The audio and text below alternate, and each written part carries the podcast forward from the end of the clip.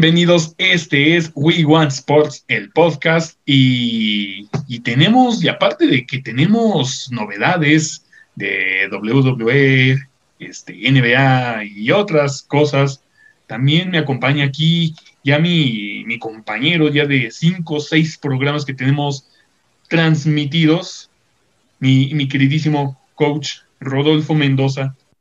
¿Cómo está usted? Bienvenido una vez más. Buenas, buenas, muy buenas. Creo que este ya es mi saludo. El buenas, buenas. Y ¿qué te puedo decir? Me debes una hamburguesa. Quiero empezar con eso porque, híjole, qué final de, Libertadores tuvimos. En serio, qué final. Yo creo que ese sonido lo va a describir totalmente. ¿eh? Aburridísima, aburridísima estuvo la final de la Libertadores, salvo los últimos, ¿qué te gusta? 10 minutos, como me habías dicho. Yo pensé, yo pensaba que menos, pero creo que 10 minutos fue a lo mucho que hubo de emoción en esta final brasileña de la Libertadores. Sí, yo creo que fue lo más destacado fue el tiempo de, reposición. Incluso pareció novela lo que pasó dentro y fuera del campo.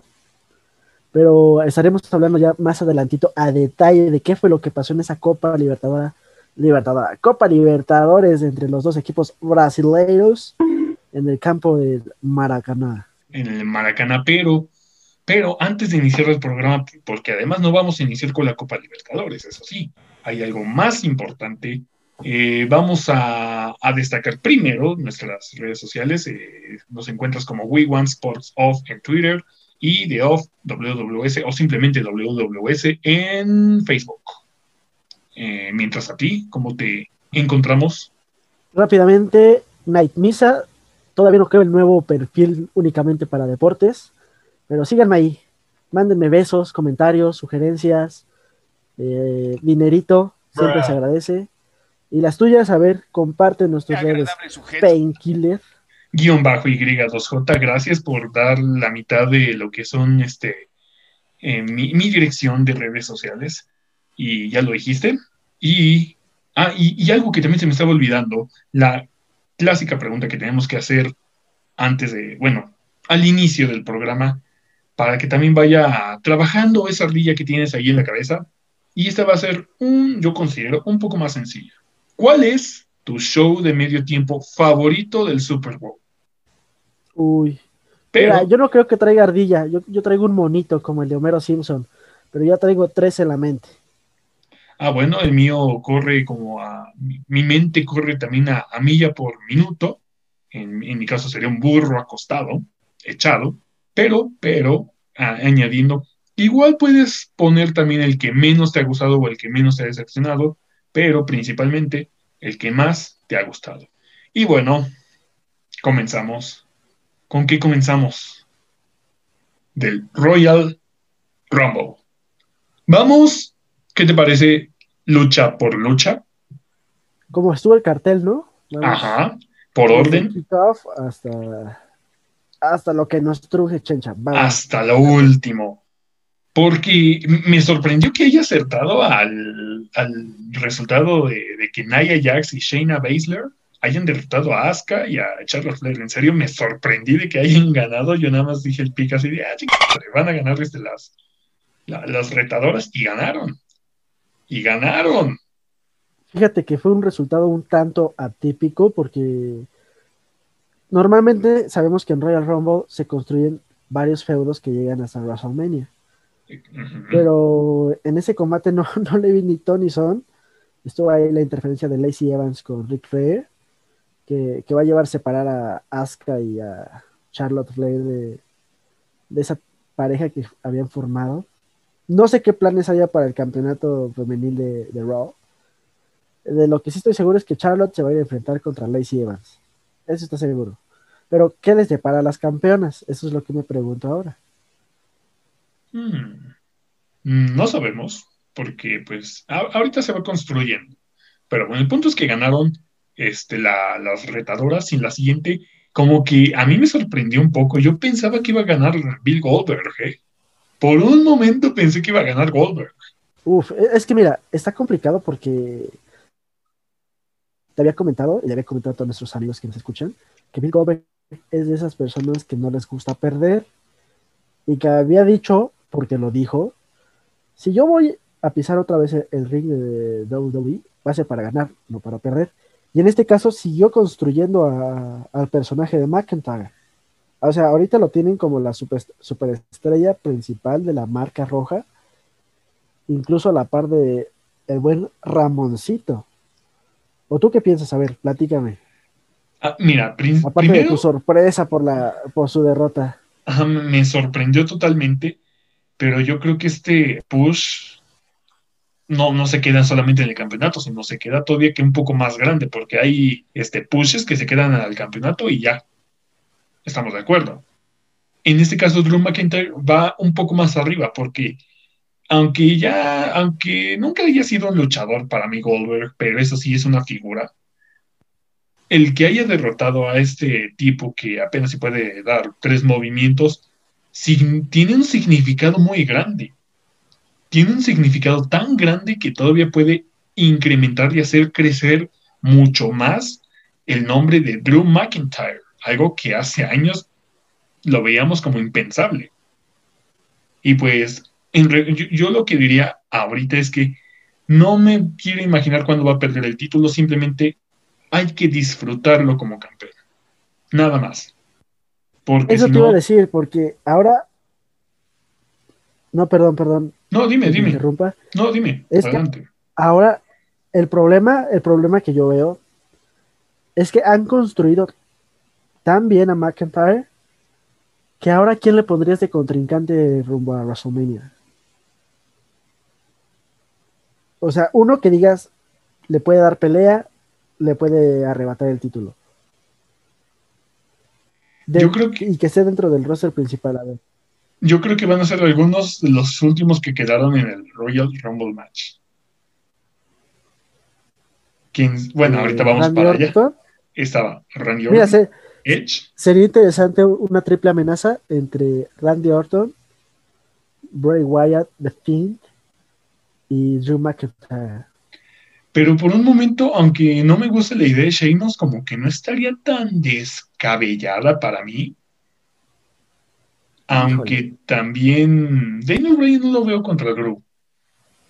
No, no veo también así muy posible el hecho de que Sheamus vaya contra Drew, pero mm, no es mi idea principal.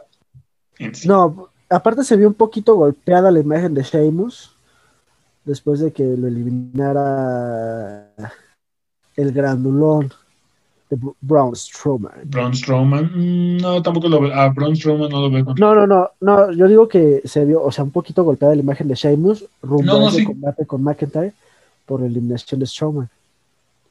Entonces, será interesante ver qué es lo que pasa. Sí, va a ser muy interesante. Bueno, siguiente. Sasha Banks derrotó a Carmela y retuvo el campeonato femenino de SmackDown. ¿Hay algo que decir? No, yo creo que era el resultado que, ambos esperábamos. Exacto. Sí. Digo, fue bueno a secas, pero. Era el justo. Justo, justo, justo. Era el justo. Bianca Villar ganó el Women's Royal Rumble Match. Esto sí me sorprendió bastante. No es tanto de mi agrado Bianca, pero aunque ya muchos estén hartos de, de Charlotte Flair, yo pensaba que iba a ganar. No es mi favorita Charlotte, para nada. Pero yo dije en mi mente, no, otra, otra vez esta morra va a ganar. Otra vez. Y no. Pero yo la verdad quería que ganara, o sea, ya viendo el, match, quería que ganara Rhea Ripley. De hecho, Rhea Ripley era mi, opción a ganar este Royal Rumble. Pero no. Pero no.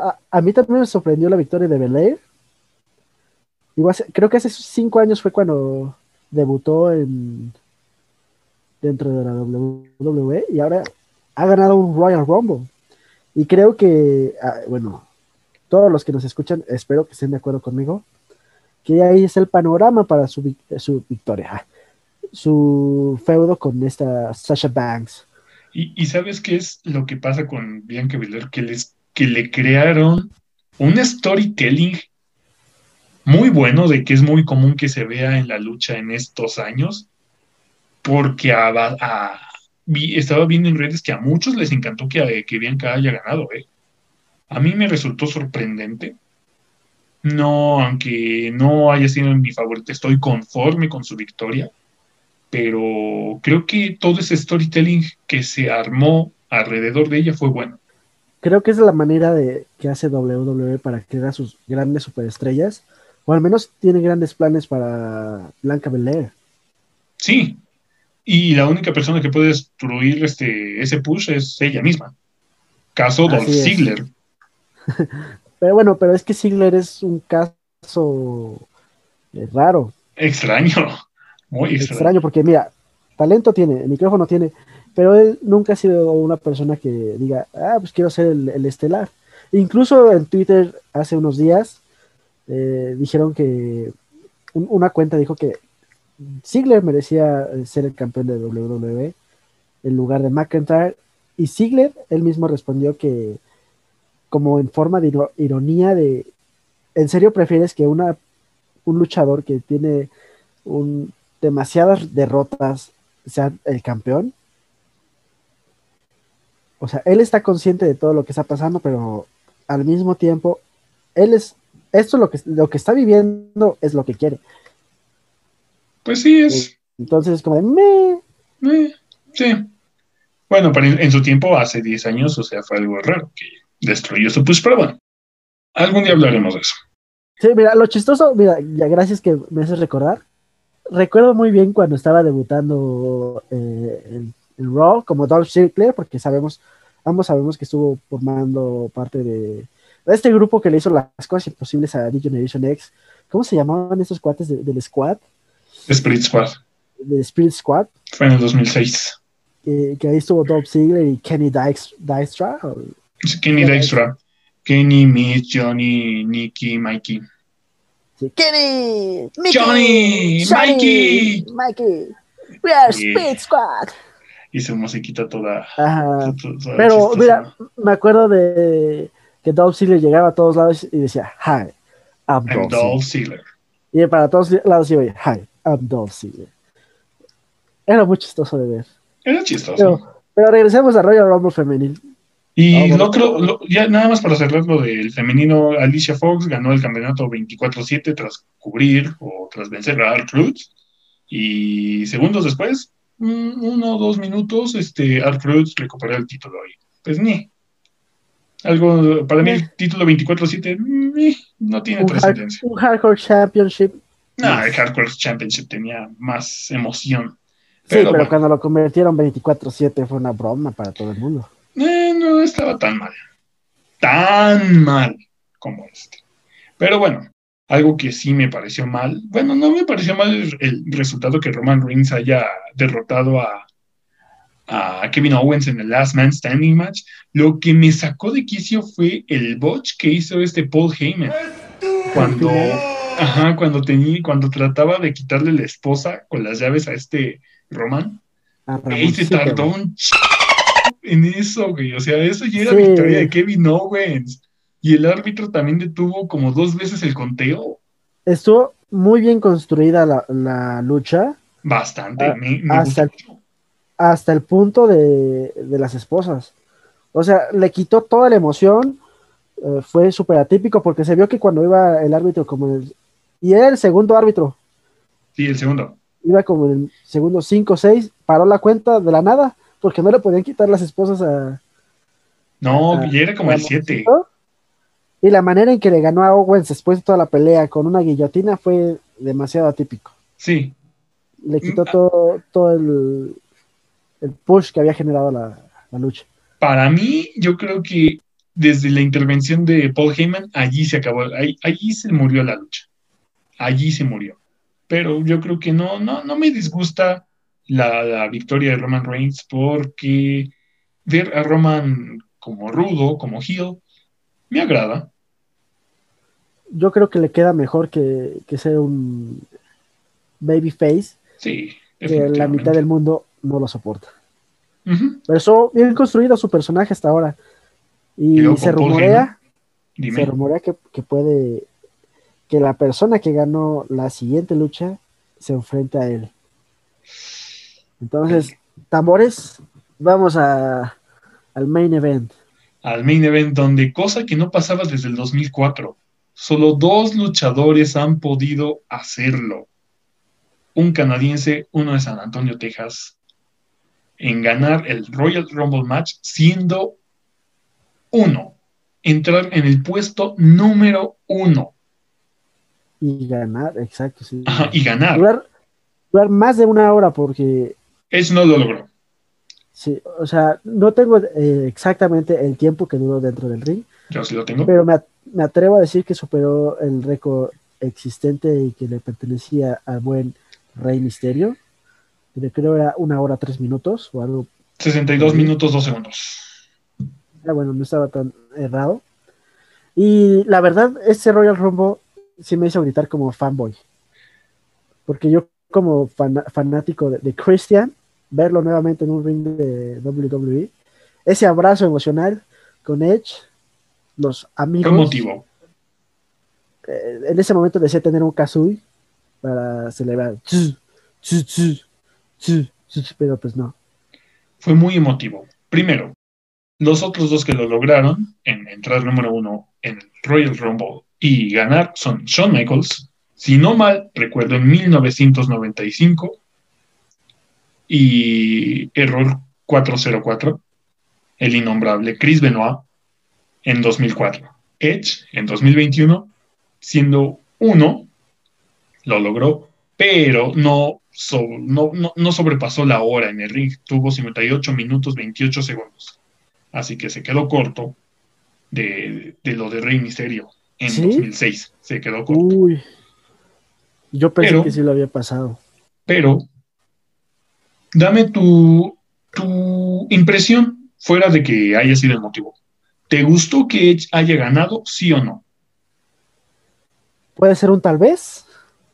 Sí, claro. Tiene que ser un sí o no. No. voy a decir tal vez. Ajá por lo mismo que te comentaba la semana anterior, yo creo que Daniel Bryan lo merecía más. Edge, si bien, mira, yo no le desmerito su victoria a Edge, pero ella había ganado un Royal Rumble en aquel 2010, me parece, que regresó de una lesión. Y otra vez la WWE impactándonos con su ataque de nostalgia. Digo, Cosa que está sobrevalorada. Exacto. Eh, lo prefiero sobre Seth Rollins, sobre Braun Strowman. Hubiera sido muy sorprendente que lo ganara Matt Riddle. Incluso yo esperaba, mira, la verdad tenía ciertas esperanzas en que Cesaro se colara. Yo también, yo también esperaba vagamente a Antonio Cesaro o a, o a AJ Styles, como habíamos dicho, Daniel Bryan. Styles, incluso sí tal vez Sheamus al final me estaba como que me estaba diciendo, pues va, ¿por qué no seguimos? Pero quizá no estoy conforme con la victoria Edge del todo, yo también estoy en un más o menos. X. Y, y, me gustó que durara tanto Christian en el ring, fue de los últimos eliminados. Yo creo que fíjate, que incluso puede haber sido petición de Edge, aunque se veía un poco sorprendido cuando Christian entró al ring. Sí, porque Christian duró 18 minutos, ¿eh? poquitito más de 18 minutos, y eso es bastante, ¿eh? o sea, y entró en el puesto 24. A mí me sorprendió que haya regresado eh, Hurricane Helms. Y Carlito. Carlito, que ya regresó creo que a, tiempo como tal. pero, el Hurricane, pero el Hurricane hizo un déjà vu, ¿eh? así como lo mismo, como lo eliminaron Lashley y Biggie, lo mismo pasó en el Royal Rumble del 2002 cuando intentó hacer lo mismo con Stone Cold Steve Austin y Triple H. creo que esta es la, me parece que esta es la tercera vez que lo hace, porque ya había aparecido antes eh, Shane Helms y lo habían eliminado de la misma forma, pero no recuerdo los nombres de quién fue. Entonces, amigos, si ustedes lo recuerdan, ahí coméntenos, porque creo que esta es la tercera vez que le pasa lo mismo. Y para cerrar, ¿con quién vas con Edge? Bueno, pero antes, si me permites hacer una mención honorífica rápida. Dime. La manera en que casi se suicida el conejo malo. casi se mate el güey. Pinche ¿qué iba a hacer? amigos, si no se dieron cuenta, al momento de aventarse su pierna izquierda, me parece, si golpea a Damian Priest, se iba a dar en toda la torre contra el suelo. Y desafortunadamente, sí conectó a Denise Morrison, porque si no, estaríamos hablando del santo del 2021. Y un ridículo total, porque no? no se clavó, no clavó bien el pie izquierdo, no clavó bien ahí en el esquinero. Se emocionó, o sea, no lo culpo. No lo culpo, pero bueno, ya para cerrar, ¿con quién vas? Ah, para cerrar. Yo creo que se va a enfrentar a Ramón Rings. A, Don Ramón. Yo voy con Drew. ¿Crees que se enfrenta a Drew? No, nada más quiero llevar la contraria. Nada más. Híjole, porque se ve complicado. Aunque ahora yo no sé a quién pondría contra Drew. La verdad. ¿Quién, quién es ahí fuerte en Raw? Que pueda hacer. Quizás Kate Lee, pero con Kate Lee ya se enfrentó, entonces. Mm, Braun Strowman. No. O Braun Strowman contra. No. Mira, aquí lo dejamos. Necesitamos ver uno o dos rows más para que sepamos bien, porque todavía falta otro pay-per-view, ¿eh? Dale, dale. Ahí, amigos, comenten quién creen que se enfrente Edge en ese WrestleMania 37. 37. A mí no ando tan perdido. Pues ahí, ahí se los dejamos. Ahora sí, vámonos. De algo que estaba tan emocionante a algo muy aburrido durante 90 minutos. A ver, bultos, hagan Sobre algo. Un poquitito menos de 90 minutos. ¿Y qué hay? Solamente un gol en, en el último suspiro. Breno Enrique Vasconcelos López al minuto 99 un cabezazo que fulminó la esperanza de Santos. Santos, La segunda Copa Libertadores del, del Palmeiras, tras la que ganaron en el 99 y evitando que, Santos se convierta en el más ganador del fútbol brasileño con, con, más Copas Libertadores. Sí, y mira, yo creo que todo se originó tras la expulsión de, de Cuca, que para quien no lo conozca es el director técnico de Santos. El Santos quedó, no sé si sorprendido en la mensa o qué, pero el gol cayó tras esos breves momentos de la expulsión de Cuca. Y aunque hubo bastantes tiros, ocho de Palmeiras y seis de Santos, solamente hubo uno de Palmeiras al arco y fue el que terminó en gol, y Santos solo dos, y la posesión 59% para Santos y 41% para Palmeiras. Hubo más dominio de Santos, pero pero qué aburrida final. ¡Me aburro! La verdad, sí, sí. los dos esperábamos más. Yo creo, incluso me atrevo a decir que el 99.99998 de las personas que, que vieron la final, que nos están escuchando, hubiera preferido ver una final Boquita River. Obvio, hubiéramos querido ver a Boca y a River. O incluso un, equipo este, argentino. Uno y uno. Puede que este, no sé, este, Palmeiras contra Boca o Santos contra River. Creo que Santos contra River hubiera estado más peleada. ¿eh? Sí, de hecho, el Palmeiras, el único partido que perdió eh, durante todo este road to Maracaná fue precisamente contra el River, que los pudo mm. haber dejado fuera. Ironías de la vida. No hay, creo que ahora sí no hay mucho de qué hablar de ese partido, ¿eh? Olvidable esta eh, final. Estuvo, estuvo, definitivamente de, los partidos de Libertadores más atípicos.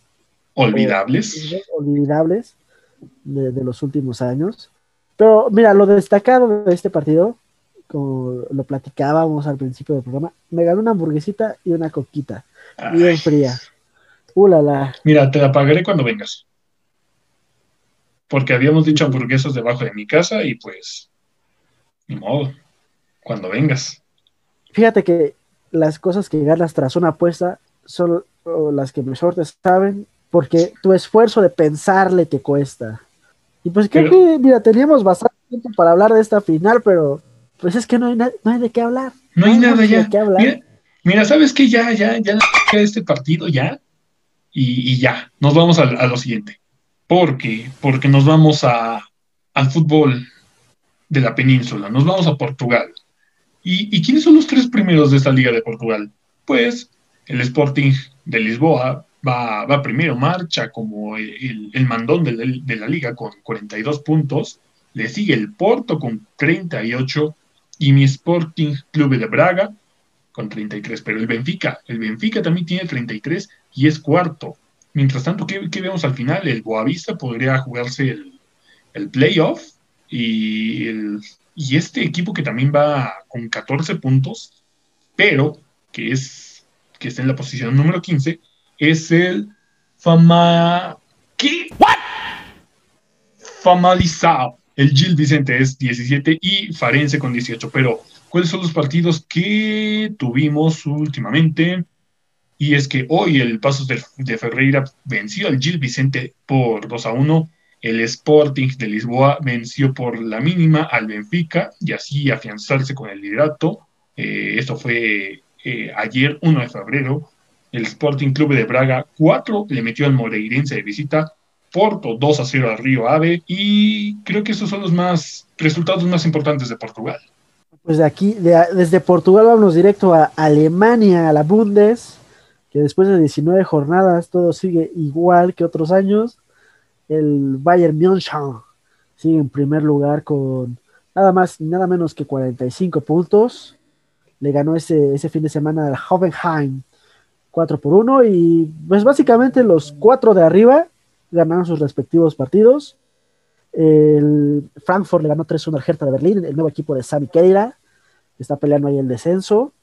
El Leipzig le ganó al Leverkusen 1-0, que este Bayern Leverkusen que, que, se está desinflando después de, estarle peleando las primeras jornadas al, Bayern München.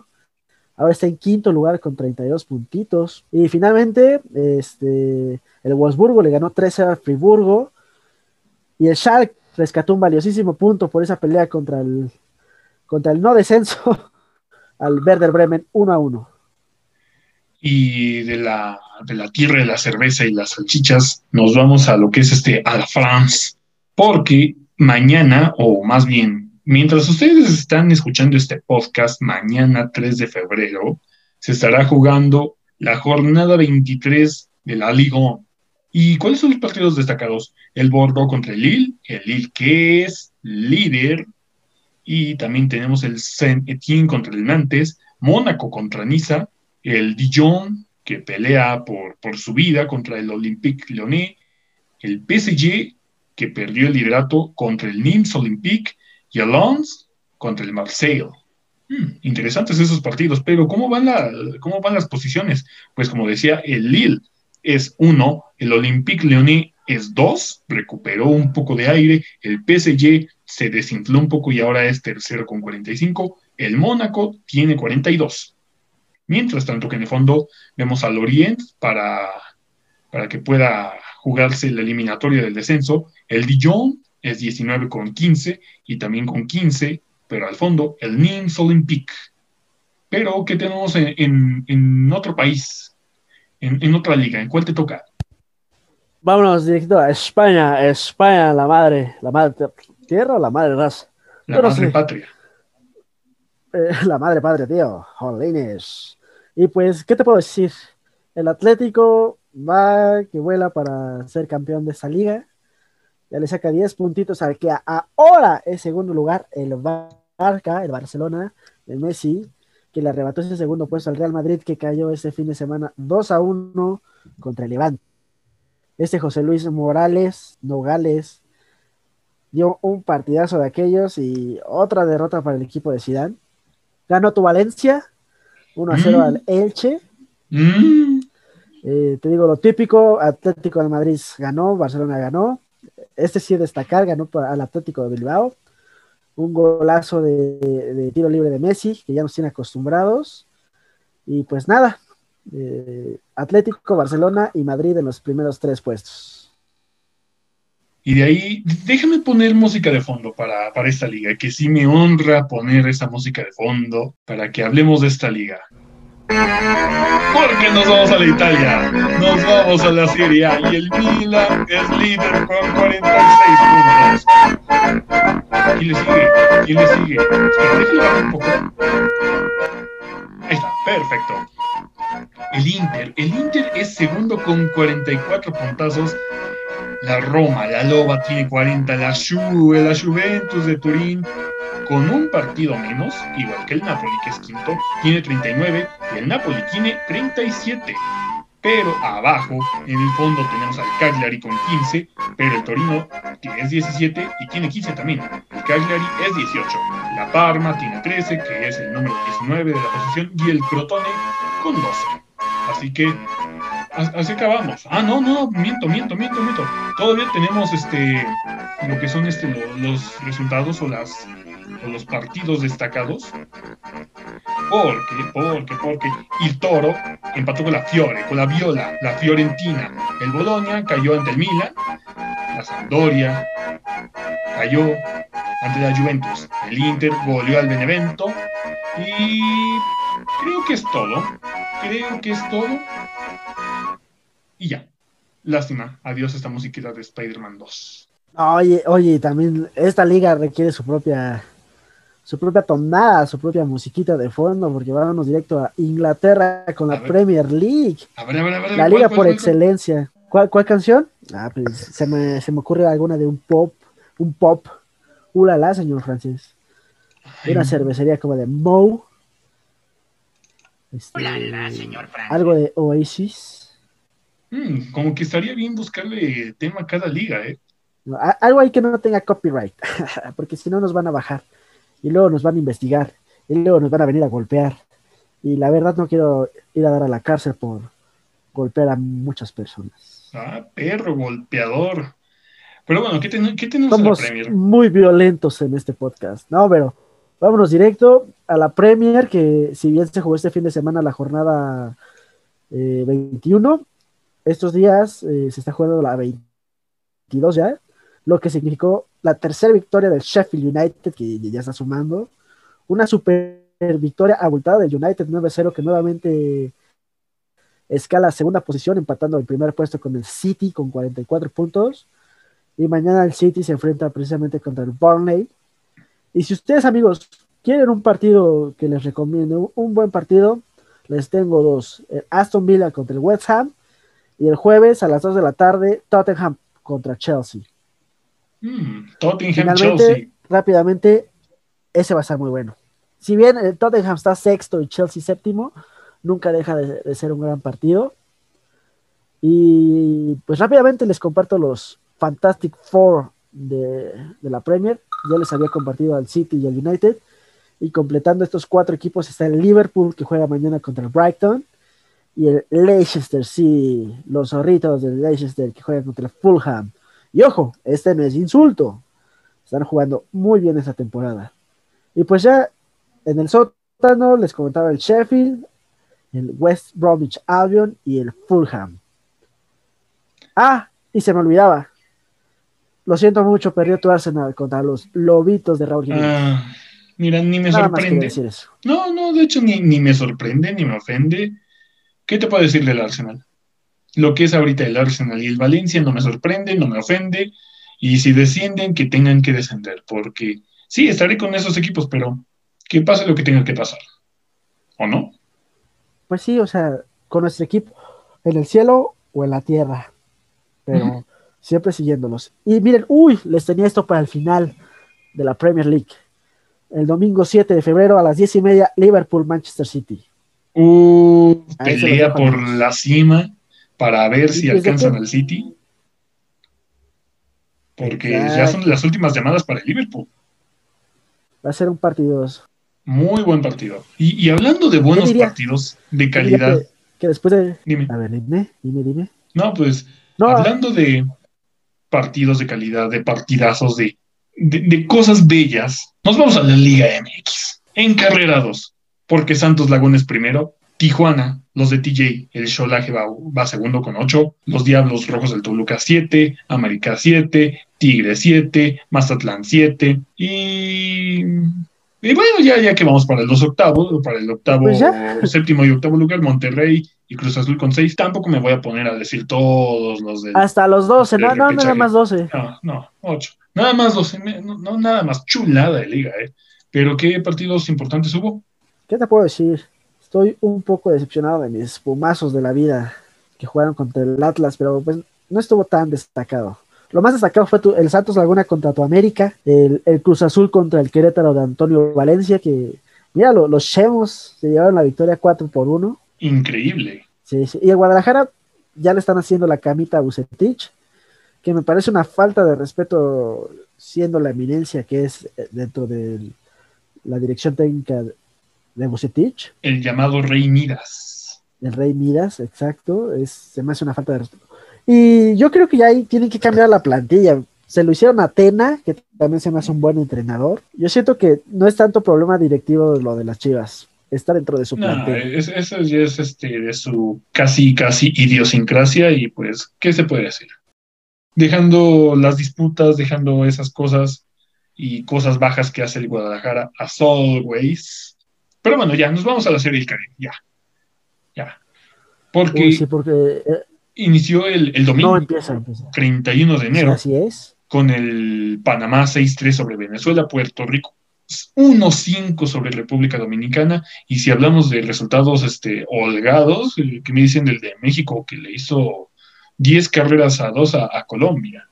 Mm, Y bueno, pero sin, sin desmeritar la participación de México contra Colombia, el partido de ayer, lunes primero de febrero, y entre, yo creo, los dos aspirantes a, a- a la final, que fue República Dominicana, y. México, precisamente, perdió cuatro, cuatro carreras a dos. Ayer, contra, 1 de febrero. este, las águilas de. Así es. ¿Cómo se llama? Las águilas de República Dominicana. Venezuela los tomateros de, de México. de Culiacán. Y fí- fíjate, precisamente hoy está jugando República Dominicana contra Panamá. Aún no acaba. partido Espera, espera, todo- a las 3 de la tarde. Espera, espera, espera, espera. Todavía no termino de decir todos. Espérate, espérate, espérate.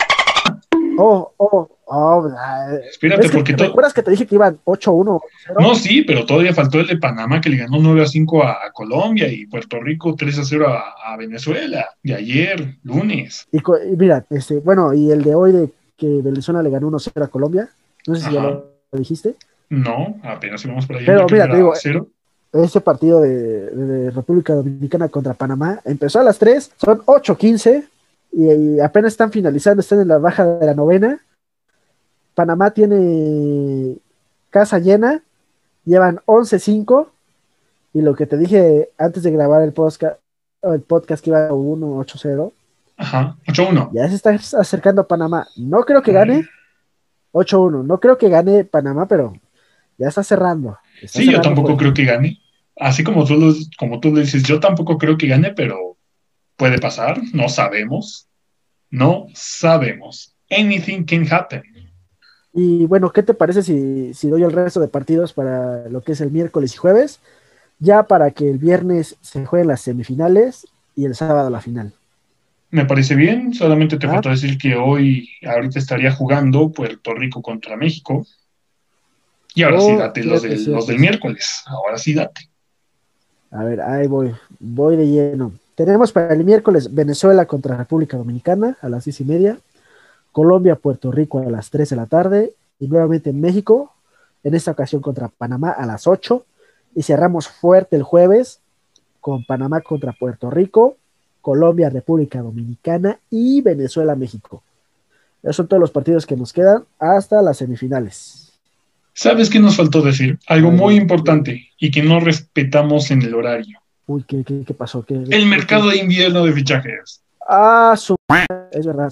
Bueno, ya habíamos mencionado lo de Sammy Khedira acerca de Berlín, Ajá, ya lo habíamos mencionado. pero otros movimientos a la Bundesliga, eh, llega Mustafi, procedente de tu Arsenal, a pelear el descenso también con el Schalke 04.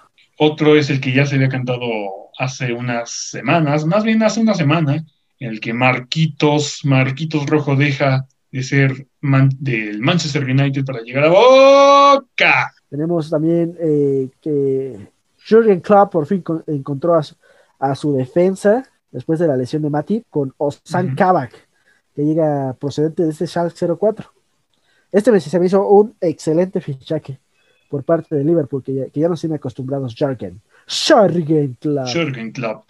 Y William Yapro eh, deja a León para irse al Colorado Rapids. ¿Qué- ¿Y qué más tenemos? Bueno, mira, dentro de lo que no fue fichaje en, en este último día de 30 31 de enero, el fichaje de Delali se cayó al PSG, pero lo que sí se hizo y se oficializó fue la llegada de Moisés Caicedo, que se une al Brighton, procedente de Independiente del Valle.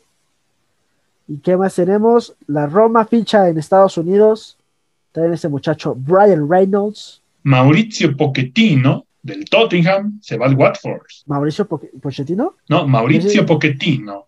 Ah, chinga. Es que no es lo mismo Pochettino que Pochettino, o sea, son cuestiones de pronunciación y en realidad así se pronuncia.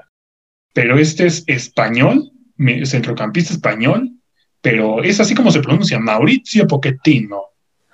ya te iba a decir, oye, ¿qué pasó? ¿Qué pasó? Por, A ver, a ver, por ¿qué algo pasó lo aquí? mencioné. Por algo a lo mencioné. Y, y, sabes, tengo uno muy A ver. bueno.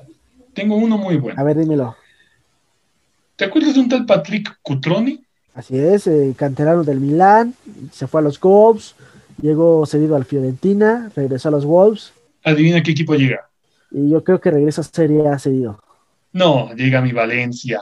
Que no va a hacer ¿A nada, pero, Valencia? pero llega al Valencia. A mi Valencia. A mi Valencia de España. Oye, se- me hace muy triste lo de Cutrone, ¿sabes? Porque Sí. esta temporada el Wolves lo mandó cedido a la Fiorentina y tras la lesión de Raúl Jiménez estaban buscando a un 9.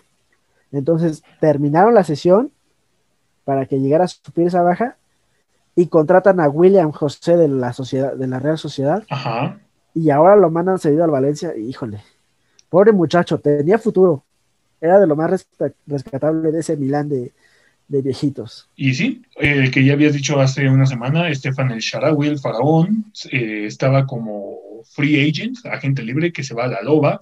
Hulk, otro agente libre que llega al Atlético Mineiro. Y también creo que de lo más destacado, este Osama Idrisi, que era una de las joyitas del Ajax, que llegó esa temporada al Sevilla, nuevamente se va cedido al Ajax. Shane Long, Shane Long, es cierto. eh, aquel mítico de- dragón de una serie de japonesa con Goku que te cae súper gordo, se va No. a préstamo al Paramount. Sí, sí te caía gordo.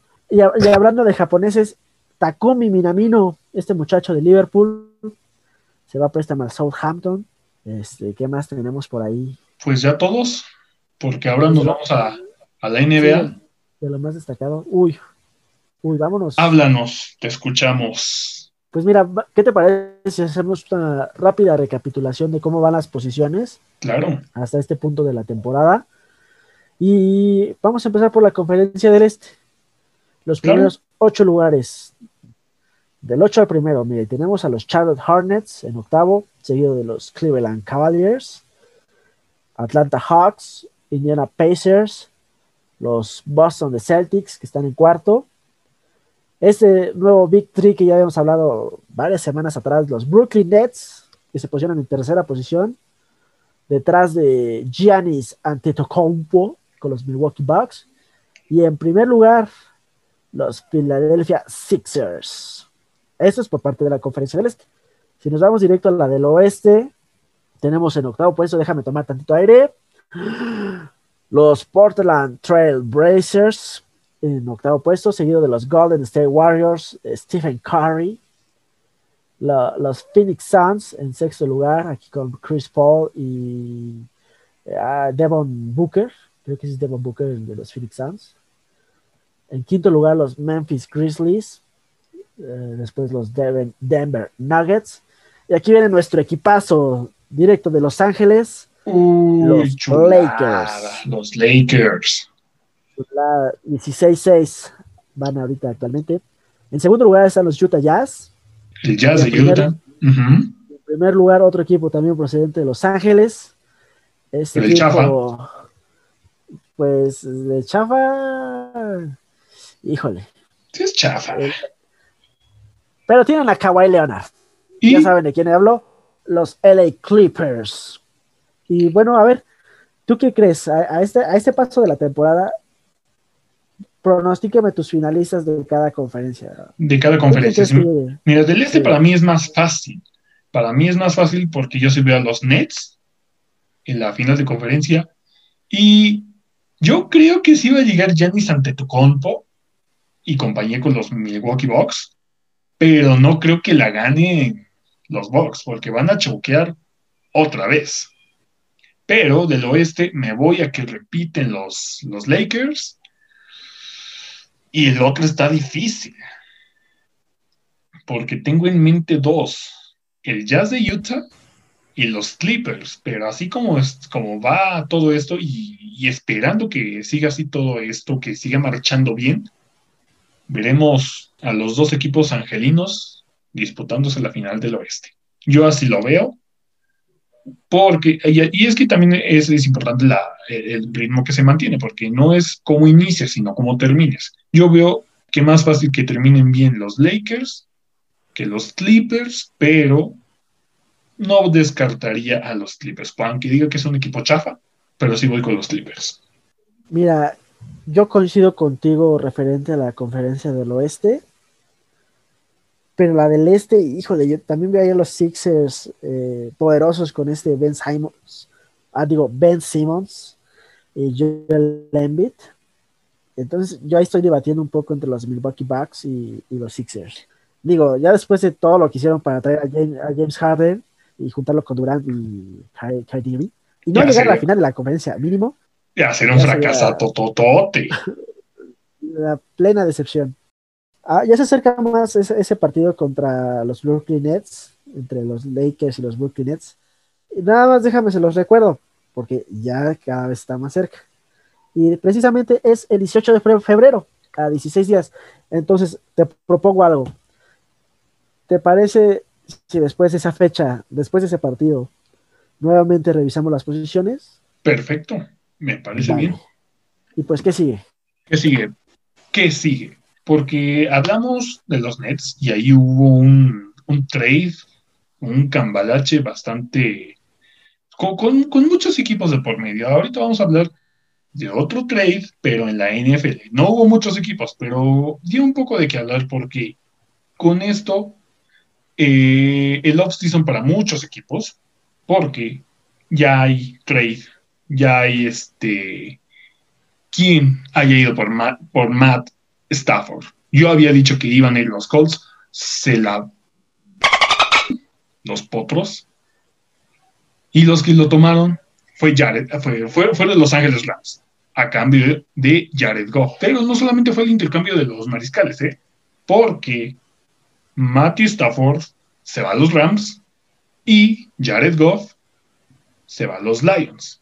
Pero solamente Stafford se va a los Rams, nada más. Lo que obtienen los Lions es a Goff, a selecciones de tercera ronda en 2021, primera ronda de 2022 y primera ronda de 2023. Es aquí donde les pregunto, para ustedes, ¿quién ganó? Para ti, ¿quién ganó? ¿Los Rams o los Lions? Yo creo que sí sale ganando los Rams. Digo, no desmerito totalmente a Goof, a Giant Goof, pero es relativamente un quarterback joven, novato, y Stafford ya tiene su camino recorrido por la NFL. Y por lo que platicábamos la semana pasada, yo veo a unos Rams favorecidos por este cambalache. Muy favorecidos. Y la razón es la siguiente, muchos dicen, no, es que les robaron a los Rams, güey, ¿de dónde les van a robar? En primera, te estás deshaciendo de un mariscal de que no es muy bueno, es la realidad en comparación de Matthew Stafford, que sin dudarlo es un quarterback top 12, top 15, pero ¿se acuerdan de ese contrato multimillonario de, de Jared Goff que firmó, si no mal recuerdo, en 2019? Entonces, los Lions están absorbiendo, se están llevando todo ese contratazo multimillonario. O sea, no solamente se están llevando a Goff, sino que se están llevando, se están comprometiendo a pagarle a Jared Goff todo ese dineral. Por lo tanto, los Rams respiran en cuanto al dinero y obtienen a un mariscal que si bien tiene 32, bueno, ya 33 años, porque en estos días cumple los 33, que fácilmente te puede dar dos o tres años bastante buenos. Porque Matthew Stafford ve, ve los números que tiene y también ve los números que tiene con el equipo que tiene. Sí, tuvo a Calvin Johnson, a este Megatron y a Babytron, que es este Kenny Golladay. y algunos otros como Marvin Jones y, demás. Pero pone Stafford en un equipo competente, en un equipo con un head coach con una mente ofensiva como lo es Sean McVay, güey, o sea, sin duda son candidatos a llevarse la división y a pelear por el juego de campeonato. Así que yo sí veo a los Rams que ganaron y, de sobra. Y por ende, o sea, se van a eh, la, franquicia de los Lions se está volviendo más desgraciada cada, cada vez más. Entonces, ¿ves un serio contendiente a los Rams para la siguiente temporada? Ya con la adquisición de Matt Stafford. Sin duda, sin duda. Sin duda. O sea, ¿dónde firmo para que sean contendientes al juego de campeonato? Quizá no el Super Bowl, pero sí el juego de campeonato. Algo grande a corto plazo. Porque a dónde, Jared Goff no los iba a mandar de nuevo a un Super Bowl, porque al final de cuentas no fue él, fue Todd Gurley y esa temporada, la gran defensiva. Pon a Jared Goff en Detroit donde no hay nada, ¿y, qué va a hacer? Pues nada. Sinceramente nada.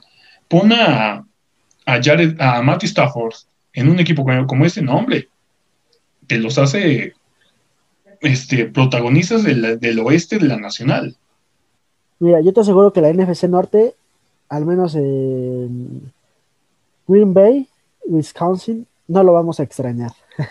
no, no lo van a extrañar, pero pon a ella lo que iba, iba a mencionar Green Bay. Pon a Matthews, pon a Matthew Stafford en Green Bay, Wisconsin, y capaz que los lleva al Super Bowl también.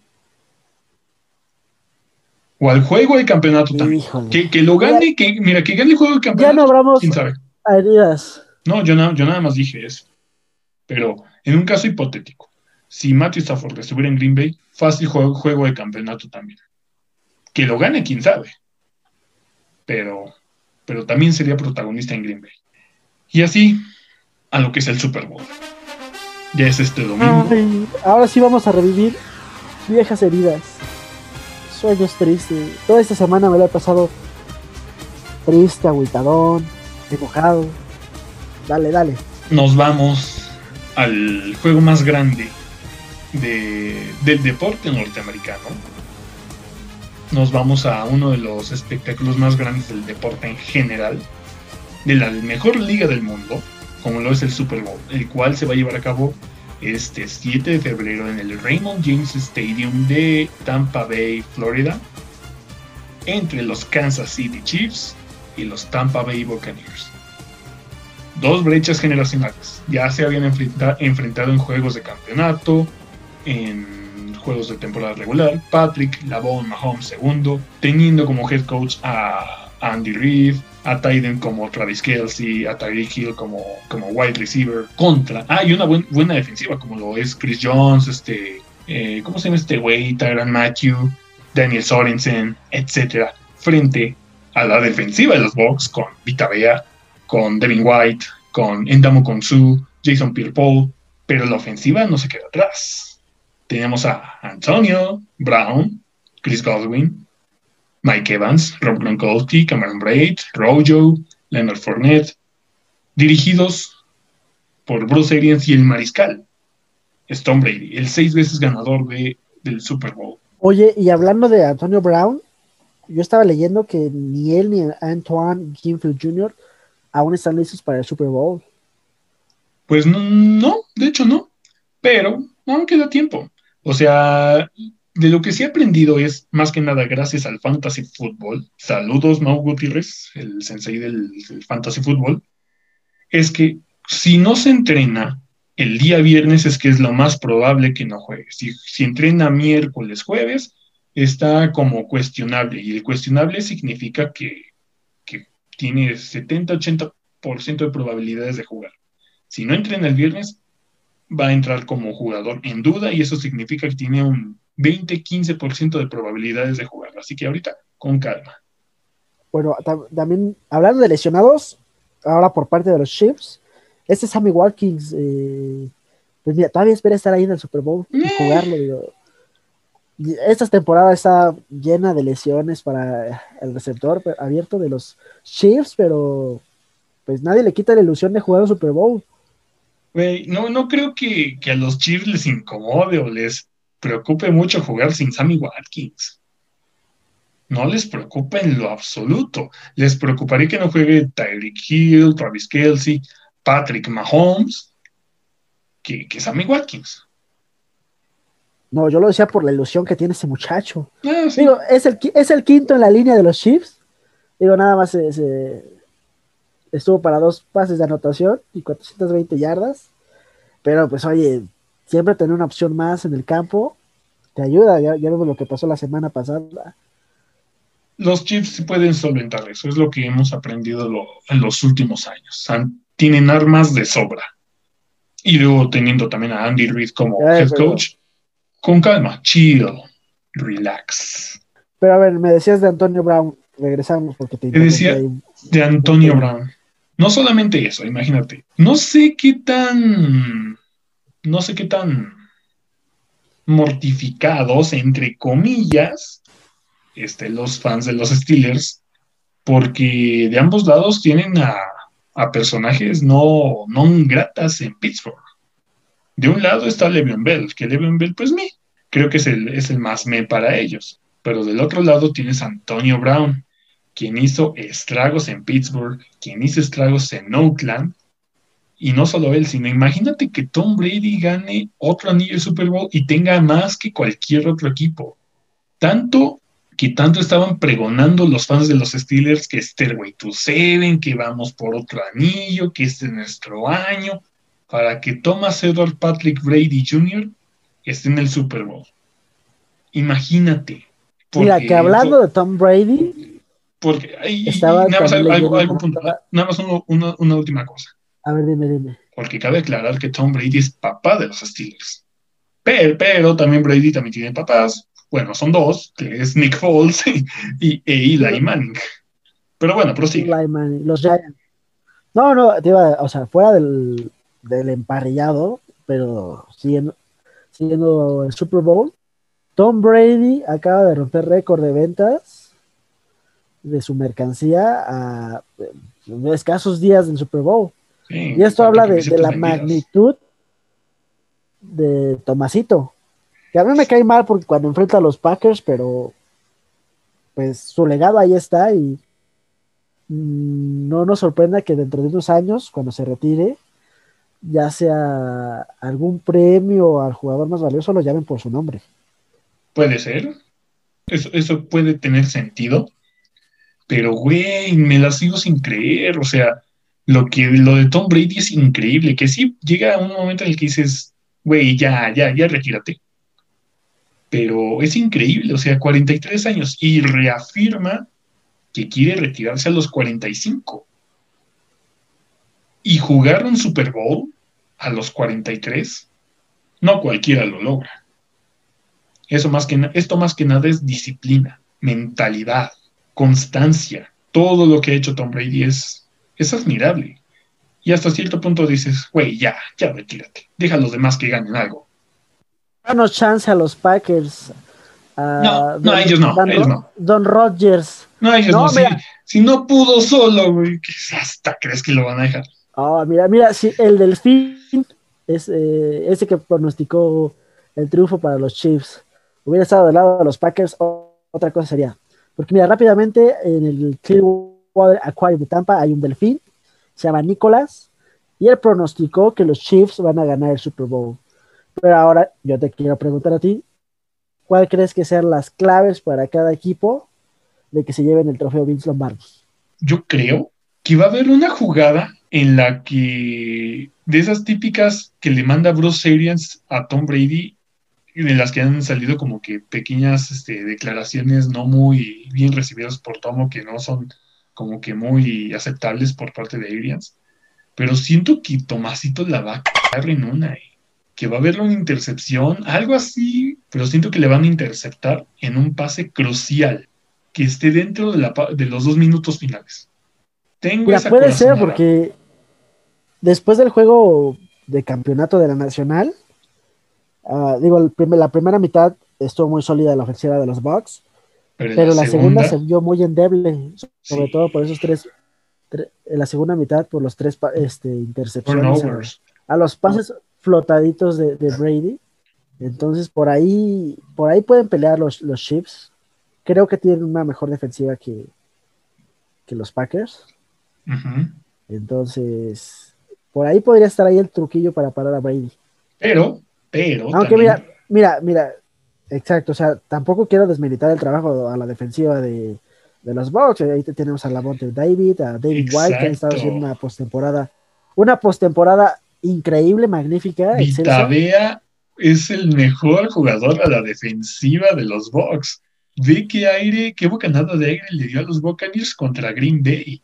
Y yo pienso que lo van a estar presionando constantemente a Mahomes.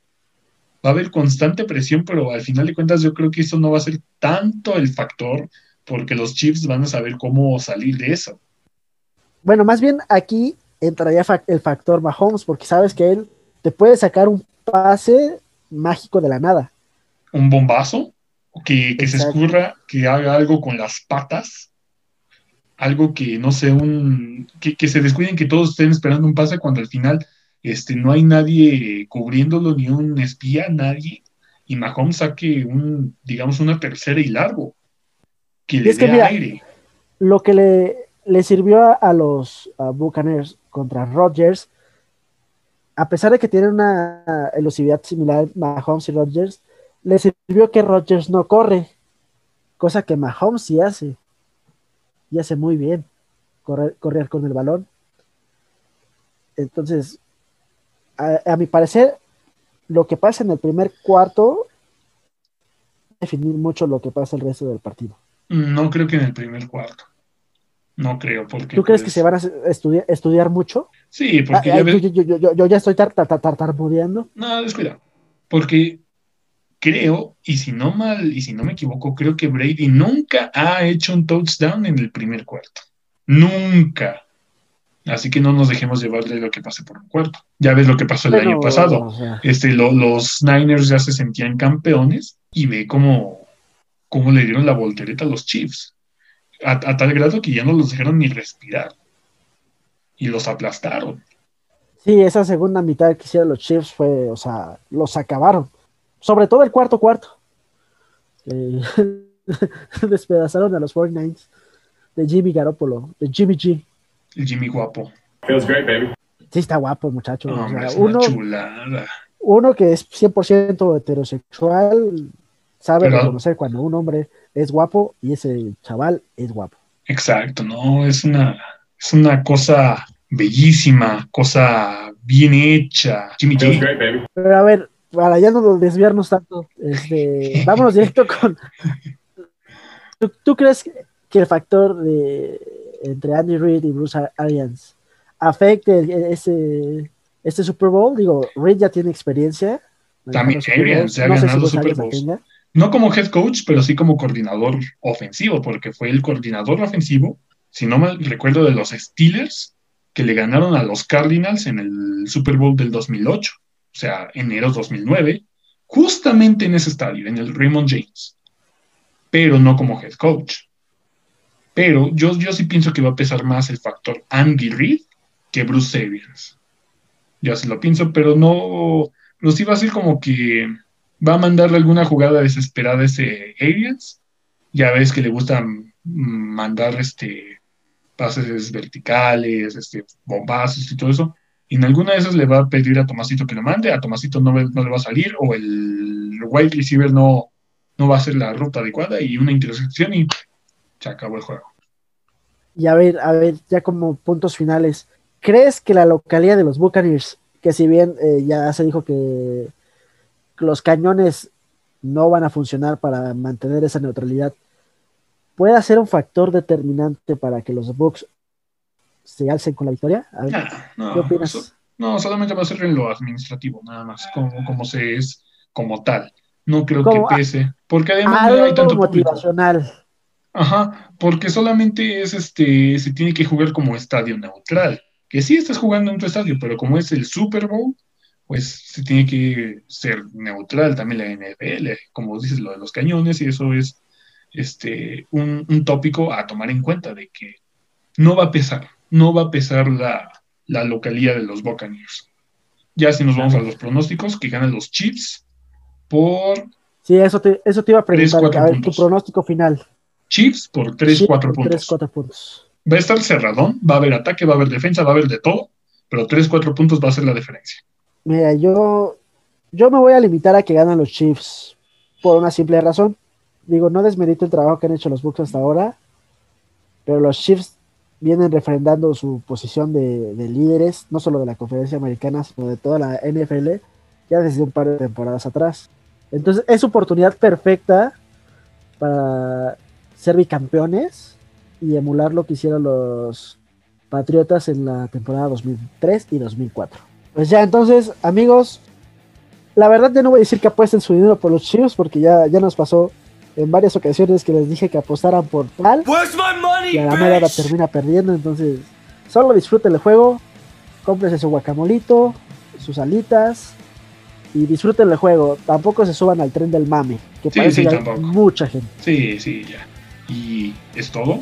Ya para acabar, nos vamos a la pregunta. ¿Cuál es tu show de medio tiempo del Super Bowl favorito? Si me quieres decir también cuál es el que menos te ha gustado, adelante. El que me interesa ¿Puedo decir top es tu 3 favorito y por qué. o solo uno? O sea, favorito, favorito. Favorito. No, hay más.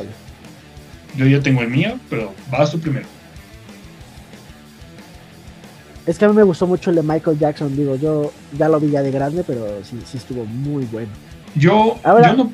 Prince, ¿qué nos tienes que decir? Prince. Prince. No hay más. Pero bueno, es hora de despedirnos. Ya nos colgamos aquí bastante. Y eso ha sido todo por nuestra parte. Mi nombre es Axel. Me acompañó, Coach Mendoza, Rodolfo, Rodo, Rodo, Chinirri. Uh, ¿Me dejas mandar un saludo? claro. Ah, antes, bueno, primero el saludo y ahorita aplico algo. Mi clásico saludo, saludos, Bomboncito. Qué Oye, agradable ¿sí lo, sujeto. sí lo? Según yo sí, y espero que sí, porque si no, híjole, qué triste sería. A ver, mira, espero que sí lo escuche.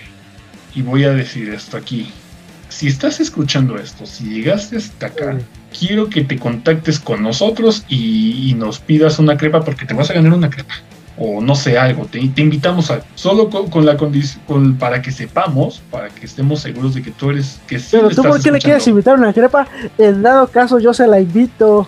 Eh, lo estoy hablando como Ah. programa, no personalmente. No haría eso. Ah, ah, ah, ah, ok, ok, ok. Chill. Te vas a ganar una cita con el coach Mendoza. Exacto, o sea, como, como equipo, o sea, yo, yo los veo desde lejitos, o ahí los dejo, pero si hablo como nosotros, te ganas algo, ¿sabes? Contáctate con nosotros y ya, ¿sabes? Estamos, Patrocinado por We Want Sports.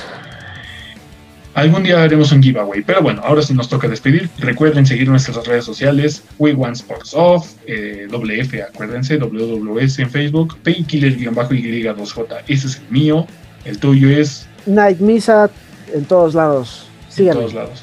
Y bueno, estas fueron nuestras nuestras redes sociales. Eso ha sido todo, todo, todo por nuestra parte. Muchísimas gracias a los muchos o pocos, poquísimos que nos escuchan. En serio, esto Y no ya, sería mira, posible sin Ya ustedes. terminamos el quinto episodio sin más. ¿Cómo lo Quinto. hicimos? ¿Cómo lo hicimos? La neta. No sabemos, no sabemos. Ahora sí, esto ha sido todo por nuestra parte. Hasta la próxima. Bye.